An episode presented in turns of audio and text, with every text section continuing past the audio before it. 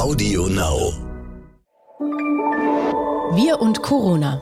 Die wichtigsten Informationen zum Virus. Nachrichten, Experten, Leben im Alltag. Hallo und herzlich willkommen zu dem abendlichen Corona-Update des Stern in Kooperation mit RTL.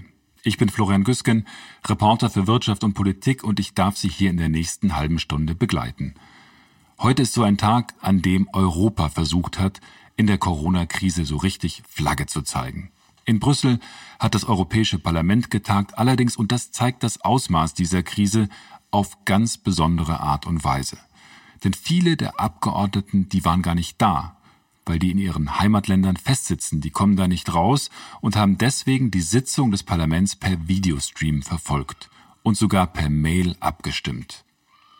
Auch die Staats- und Regierungschefs haben sich heute getroffen, um über Rettungsmaßnahmen zu diskutieren. Auch die natürlich per Videokonferenz oder, wie man das jetzt in Krisenzeiten sagt, bei einem Videogipfel. Das alles klingt gut, das alles klingt so, als würde da was passieren, als würde Europa sich bewegen. Nur was bleibt in dieser Krise tatsächlich von Europa und der Europäischen Union?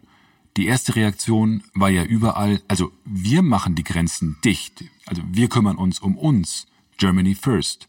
Das war die Stunde von Angela Merkel, der deutschen Kanzlerin, oder von Emmanuel Macron, dem französischen Präsidenten, aber eben nicht von Ursula von der Leyen, der EU-Kommissionspräsidentin. Als Europa wirklich füreinander da sein musste, hat Ursula von der Leyen heute gesagt, haben zu viele zunächst nur an sich selbst gedacht. Was geschieht in unseren Nachbarländern? Zerfällt Europa wirklich? Und was bedeutet Solidarität jetzt in Europa, in Deutschland? Darüber und über vieles mehr spreche ich heute mit dem Journalisten, Autor und Frankreich-Kenner Ulrich Wickert.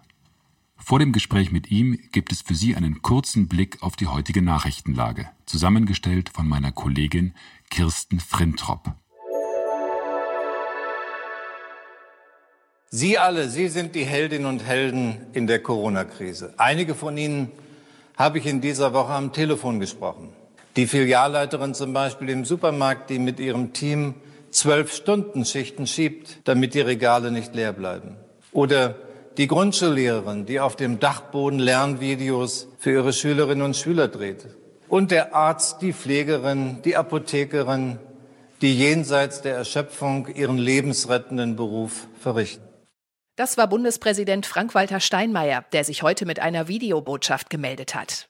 Verkehrsminister Andreas Scheuer sicherte zu, dass die Versorgung mit Lebensmitteln stabil bleiben wird, auch wenn dabei nicht immer alles nach Wunsch verläuft.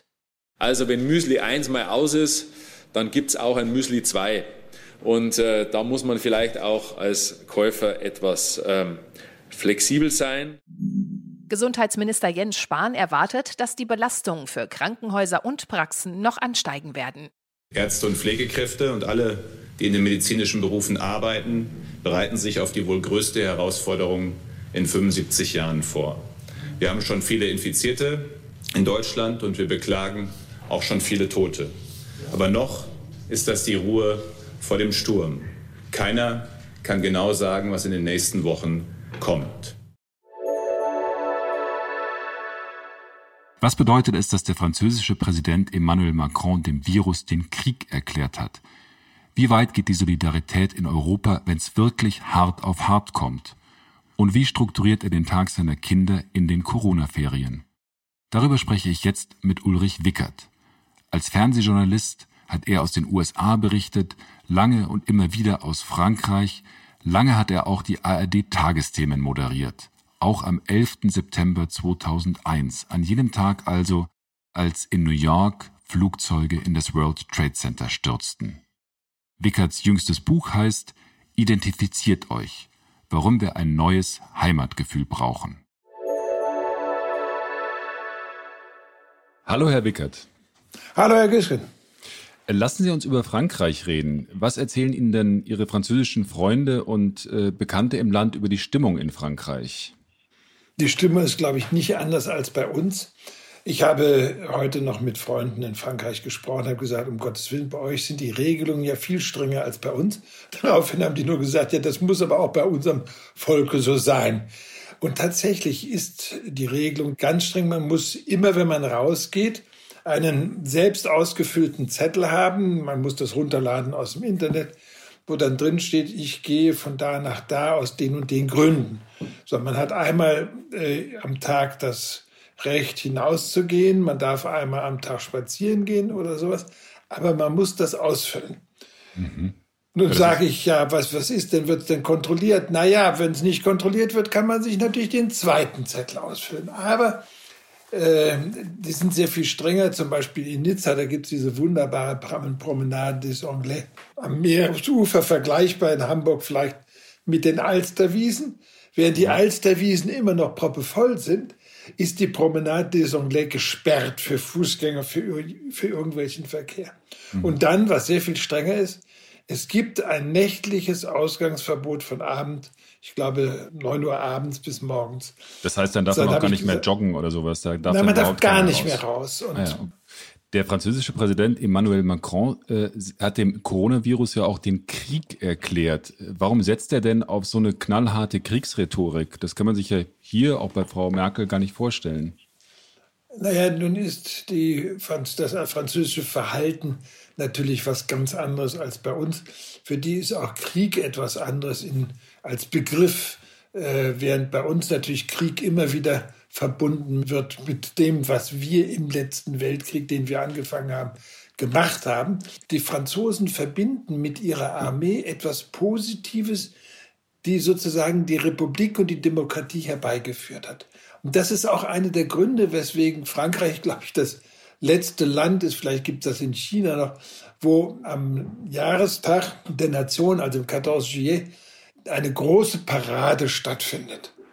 Und insofern ist, wenn man sagt, wir müssen jetzt den Krieg gegen diese Krankheit führen, das heißt ein Aufrufen der gesamten Nation zu einem gemeinsamen Handeln diese, diese zentrale Steuerung äh, in Frankreich, also dass alles von Paris aus entschieden wird, ist das in so einer Krise nicht ein unglaublicher Vorteil gegenüber, sagen wir, einem Land wie Deutschland, in dem dann immer wieder auch 16 Bundesländer mitreden?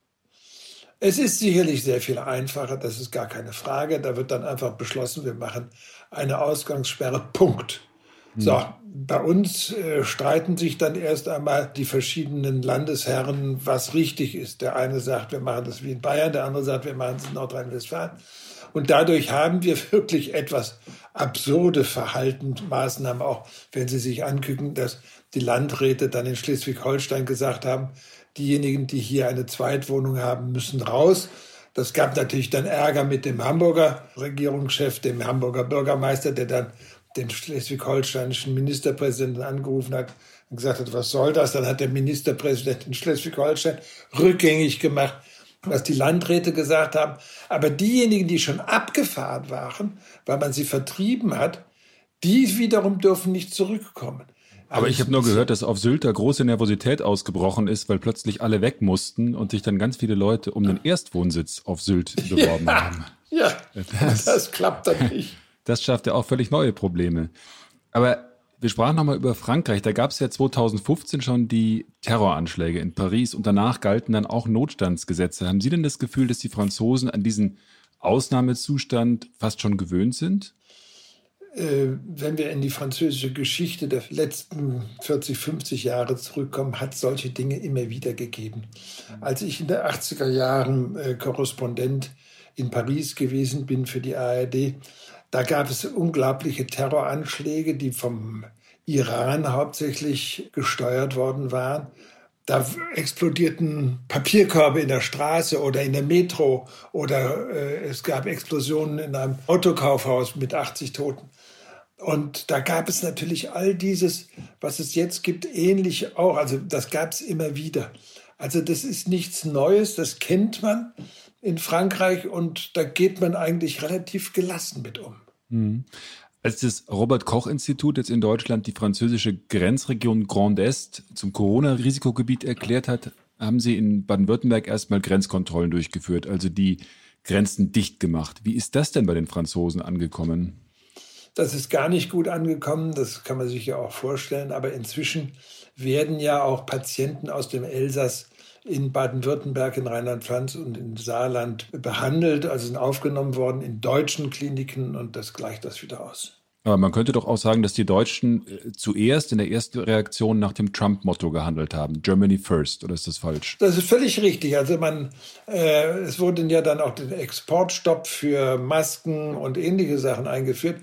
Das hat nicht nur in Frankreich, das hat in ganz Europa natürlich auf doch große negative Reaktionen geführt.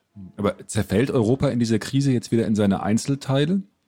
Nein, ich glaube, es zerfällt nicht in seinen Einzelteilen, sondern es zeigt, dass es eigentlich noch im großen Teil aus Einzelteilen besteht. Das, was wir in Europa erleben, erleben wir in Deutschland im Kleinen. Also mhm. so wie die verschiedenen Länder Europas jetzt ihre eigenen Regularien finden, so ist das ja in Deutschland auch. Also es ist in Sachsen anders, als es in Berlin ist. Es ist in Köln anders, äh, als es in Hamburg ist. Also das ist so ähnlich ist, dass es in Frankreich anders ist als in Spanien ist und so weiter und so fort. Also das ist etwas, äh, was auch logisch ist, denn es gibt keine europäische, gesamteuropäische Gesundheitspolitik.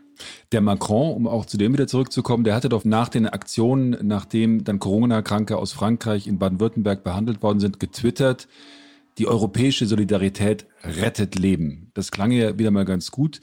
Wie weit, glauben Sie denn, geht diese Solidarität in Europa? Ich glaube, dass die Solidarität schon zunimmt. Das merkt man ja auch an den Entscheidungen, die jetzt getroffen werden auf mhm. europäischer Ebene. Also die Solidarität wird zunehmen.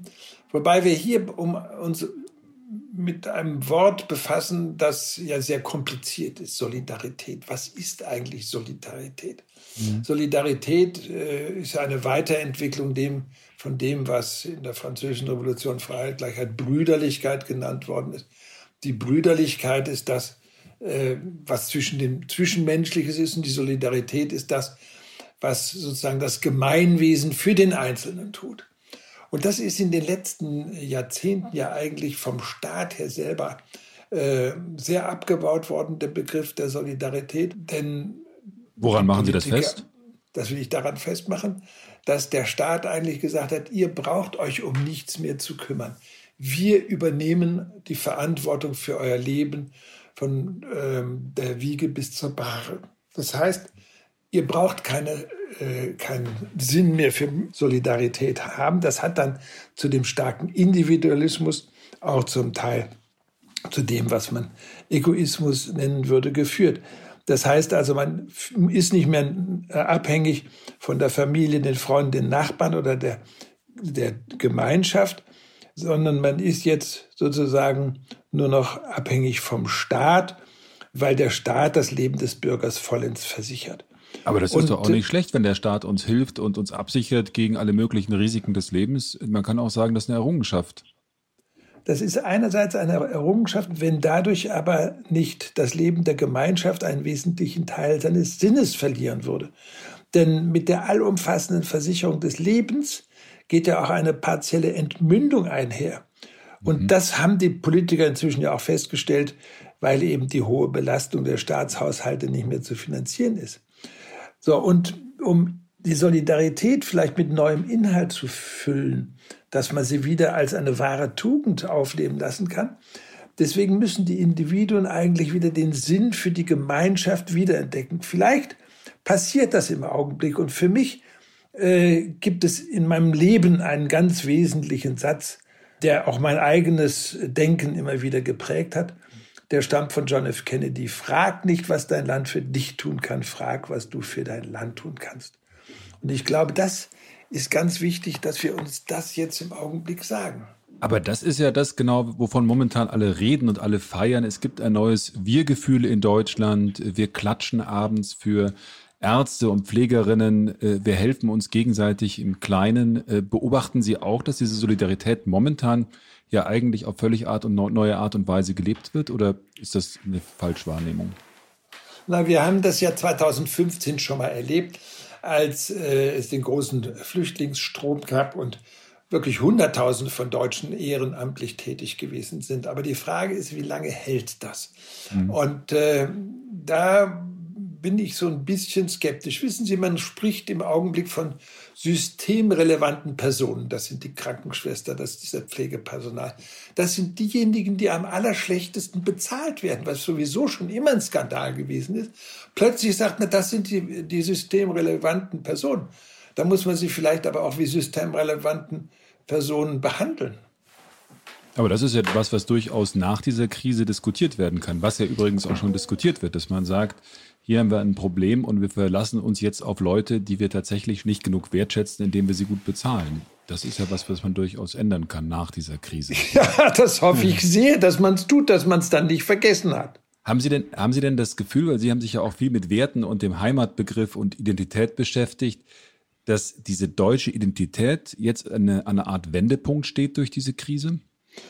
Also ich habe, sagen wir mal, die Hoffnung, dass dadurch äh, wieder ein Gemeinschaftsgeist entsteht. Und das, wenn wir von einer gemeinsamen, von einer kollektiven Identität sprechen, dann hat das ja mit dem Gefühl der Gemeinschaft zu tun.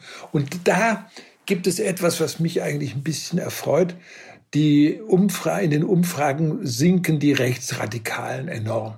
Warum? Ja. Weil es plötzlich äh, klar wird, der Staat ist nicht so schrecklich schlimm. Und wenn man Frau Merkel sieht und diejenigen, die bei uns regieren, also es gibt schon welche, die zu mir gesagt haben, ach, können wir die Merkel nicht doch noch ein bisschen behalten? Das heißt, plötzlich merken die Leute, wir haben gar nicht so schlechte Politiker, die uns hier durch eine ganz gefährliche Zeit führen.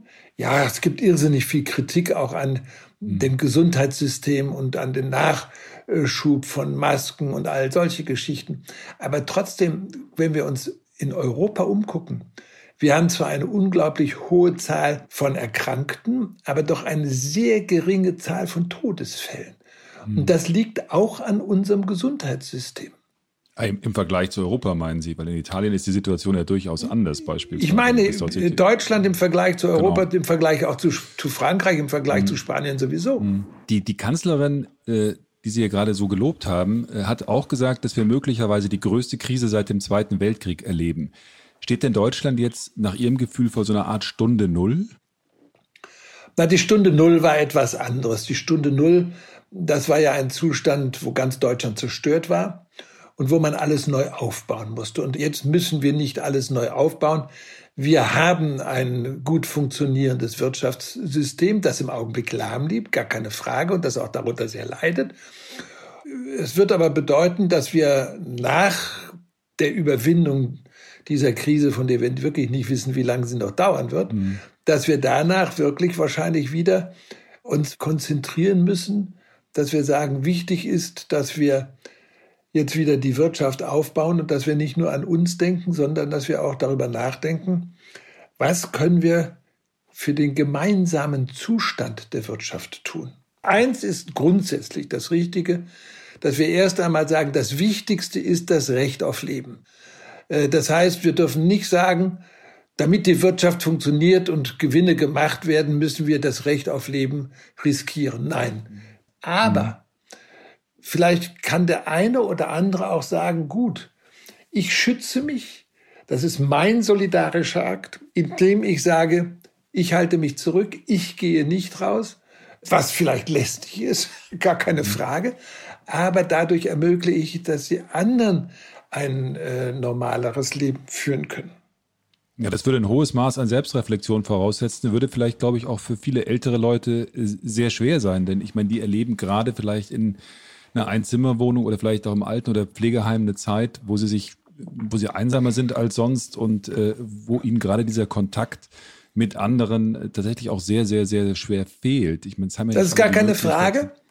Das ist gar keine Frage, Güsken. Aber da ist erstmal die Frage der Abwägung. Und zweitens, da gibt es ja auch Maßnahmen, die man treffen kann. Man kann hm. telefonieren mit Leuten. Man kann äh, also irgendwie dann schon auf die eingehen und sagen, pass auf, ihr dürft, sagen wir mal, auch einmal am Tag rausgehen, aber dann muss das so geregelt werden, dass die rausgehen können und nicht von irgendeinem Jogger, der an ihnen vorbei saust, gefährdet werden. Und hm. diese Leute gibt es ja auch heute noch. Hm.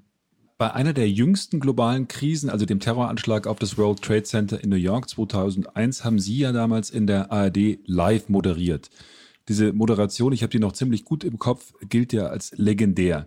Denken Sie in diesen Tagen der Corona-Krise an 9-11 zurück? Äh, nicht wirklich. Denn äh, das, was jetzt passiert, ist eine weltweite Krise. Mhm. Und äh, das war etwas, was zwar die Welt verändert hat, politisch, aber das war ein einmaliger Akt. Der war ja eigentlich innerhalb von 24 Stunden vorbei. Mhm. Das war messbar und dann wusste man so, jetzt ist das vorbei und jetzt kommt die Frage, wie gibt, welche Reaktionen wird es geben, politischer Art und militärischer Art.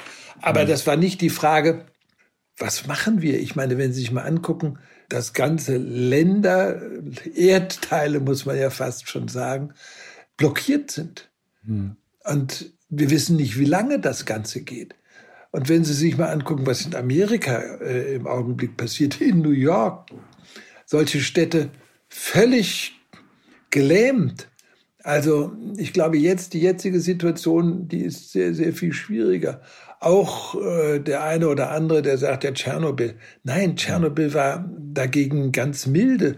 Tschernobyl hat in Deutschland viele Leute aufgeregt, aber in Frankreich fand Tschernobyl schon gar nicht statt. Das lag daran, dass man in Frankreich einfach gelogen hat, dass die französische Regierung damals einfach gesagt hat, äh, nee, bei uns äh, gibt's nichts, was wir messen können. also. in, in, in Deutschland war das damals schon so, dass die Leute ähnlich Angst gehabt haben. Das war ja von hat eine ganz andere Quelle gehabt, die Gefahr, aber man hat trotzdem das Gefühl gehabt, das ist ein unsichtbarer Gegner, der lauert da irgendwo und äh, der gefährdet einen, ohne dass man genau weiß, wo der eigentlich ist. Also die, die, das in, in Deutschland erinnere ich mich zumindest, war die Wahrnehmung ähnlich wie jetzt. Ja, aber das Verrückte ist, es ist eben eine deutsche Wahrnehmung gewesen. Dies hier ist jetzt eine weltweite Wahrnehmung, aber äh, nicht vergleichbar für mich. Wie machen Sie das jetzt eigentlich in der Corona-Krise zu Hause? Sie haben ja schulpflichtige Kinder. Äh, wie strukturieren Sie Ihren Tag jetzt? Sind Sie da jetzt der Lehrer? Ja, wir, man muss da ja sehr streng vorgehen. Man muss sagen, wir müssen jetzt, äh, das sind keine Ferien, sondern man muss einfach ganz normal äh, jetzt auch äh, morgens aufstehen, anziehen, frühstücken. Dann gibt's bei uns Schulunterricht. Also das heißt, es ich, gibt einen klar, klar festgelegten Tagesablauf. Ganz klar festgelegter Ablauf. Mathematikunterricht mache ich mit den Kindern, äh, Deutschunterricht, Englischunterricht. Äh, ganz klar, damit hier sozusagen nicht das, das Gammeln einfängt. Was macht Ihnen am meisten Spaß? Deutsch, Mathe, Englisch? Ach, das, ist, das macht alles äh, eigentlich Spaß. Also insbesondere, wenn man dann plötzlich merkt, da musst du ein bisschen mehr machen, da musst du ein bisschen mehr. Mein, das ist eigentlich ganz, ganz lustig. Herr Wickert, vielen Dank für das Gespräch. Für mich war das ziemlich aufschlussreich, gerade was in, in Frankreich passiert. Denn ähm, die Frage, was in Europa in den nächsten Jahren passiert, auch gerade was die Solidarität in Europa betrifft, glaube ich, hängt ganz stark vom Verhältnis von Deutschen und Franzosen ab. Und da war das ziemlich instruktiv, was Sie uns erzählt haben. Ich danke Ihnen ganz herzlich für das Gespräch und äh, würde mich freuen, wenn wir uns bei Gelegenheit, die Krise wird ja vielleicht länger dauern, wieder hören könnten. Ich wünsche Ihnen mit Vergnügen alles Gute, viel Gesundheit und vor allem einen schönen Abend. Danke. Eva Kowik ist Apothekerin aus Berlin und arbeitet aktuell noch. Sie berichtet uns heute von ihren Eindrücken. Ich habe sehr viel mit kranken Menschen zu tun, mit Menschen, die viel Aufklärung jetzt benötigen. Ich mache zurzeit sehr viele Überstunden, weil nicht nur die Menschen, sondern halt auch unsere Kollegen stark von diesem Coronavirus betroffen sind, wie zum Beispiel Gitterschließung, Hortschließung. Schlecht finde ich, dass die Menschen zu wenig aufgeklärt werden alle so ein bisschen das Ganze verharmlosen, nehmen vieles auf die leichte Schulter, glauben alles besser zu wissen als die Regierung. Das finde ich traurig. Was ich gut an der Situation finde, ist, dass man merkt, dass doch viele Menschen solidarisch sind, dass viele Fremde sich äh, dazu bereit erklären, dir zu helfen, kranken Menschen zu helfen, älteren Menschen zu helfen. Das zeigt, dass wir doch nicht alleine auf uns eingestellt sind. Teilen auch Sie Ihre Eindrücke mit uns. Wie läuft's bei Ihnen zu Hause? Schicken Sie uns eine Sprachnachricht per WhatsApp an die 0170 189 3847. Was bleibt also von Europa? Wie solidarisch sind wir gegenüber Italienern, gegenüber Spaniern? Sind wir, die Deutschen, etwa bereit, für Anleihen, sogenannte Corona-Bonds, zu haften? Ich glaube, darüber werden wir in den nächsten Wochen sicher viel diskutieren. Die Kanzlerin hat gesagt, dass wir uns jetzt in der vielleicht größten Krise seit der Zeit nach dem Zweiten Weltkrieg befinden. Ich finde, wir sollten dabei nicht vergessen, dass es damals auf viele Probleme vor allem eine Antwort gab. Und die hieß Europa. In diesem Sinn wünsche ich Ihnen einen schönen Abend. Bis morgen. Dieser Podcast ist Teil der Aktion Gemeinsam gegen Corona. Jeden Abend neu, Montag bis Freitag, auf Audio Now und überall, wo es Podcasts gibt. Audio Now.